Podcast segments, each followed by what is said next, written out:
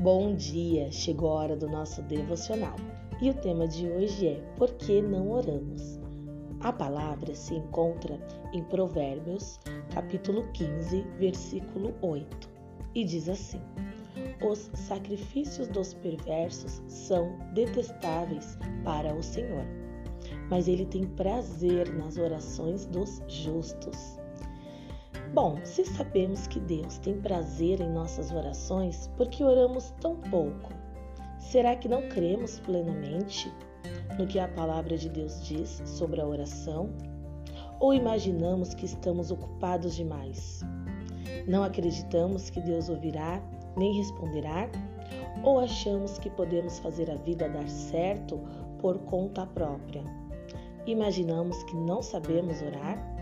Ou esquecemos que temos o Espírito Santo em nós, funcionando como linha direta com Deus que nos ajuda a orar. Não encaramos a oração como um diálogo com Deus? Por isso, achamos que nossas orações nunca chegam aos ouvidos do Senhor? Bom, se você se identificou com algum desses motivos para não orar mais, saiba que não está sozinho.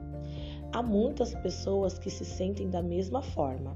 Felizmente, porém, você pode orar sobre a oração e Deus o capacitará para ter uma vida de oração mais vigorosa.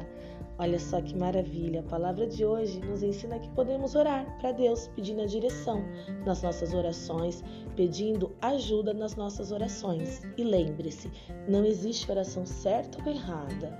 Temos que ter um coração sincero diante de Deus. Amém? Vamos orar? Faça essa oração junto comigo. Senhor, fortalece minha fé em Ti e no poder que concedes por meio das orações.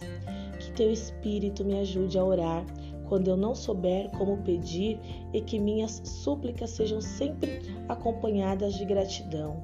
Obrigada, Pai, por mais um dia de vida.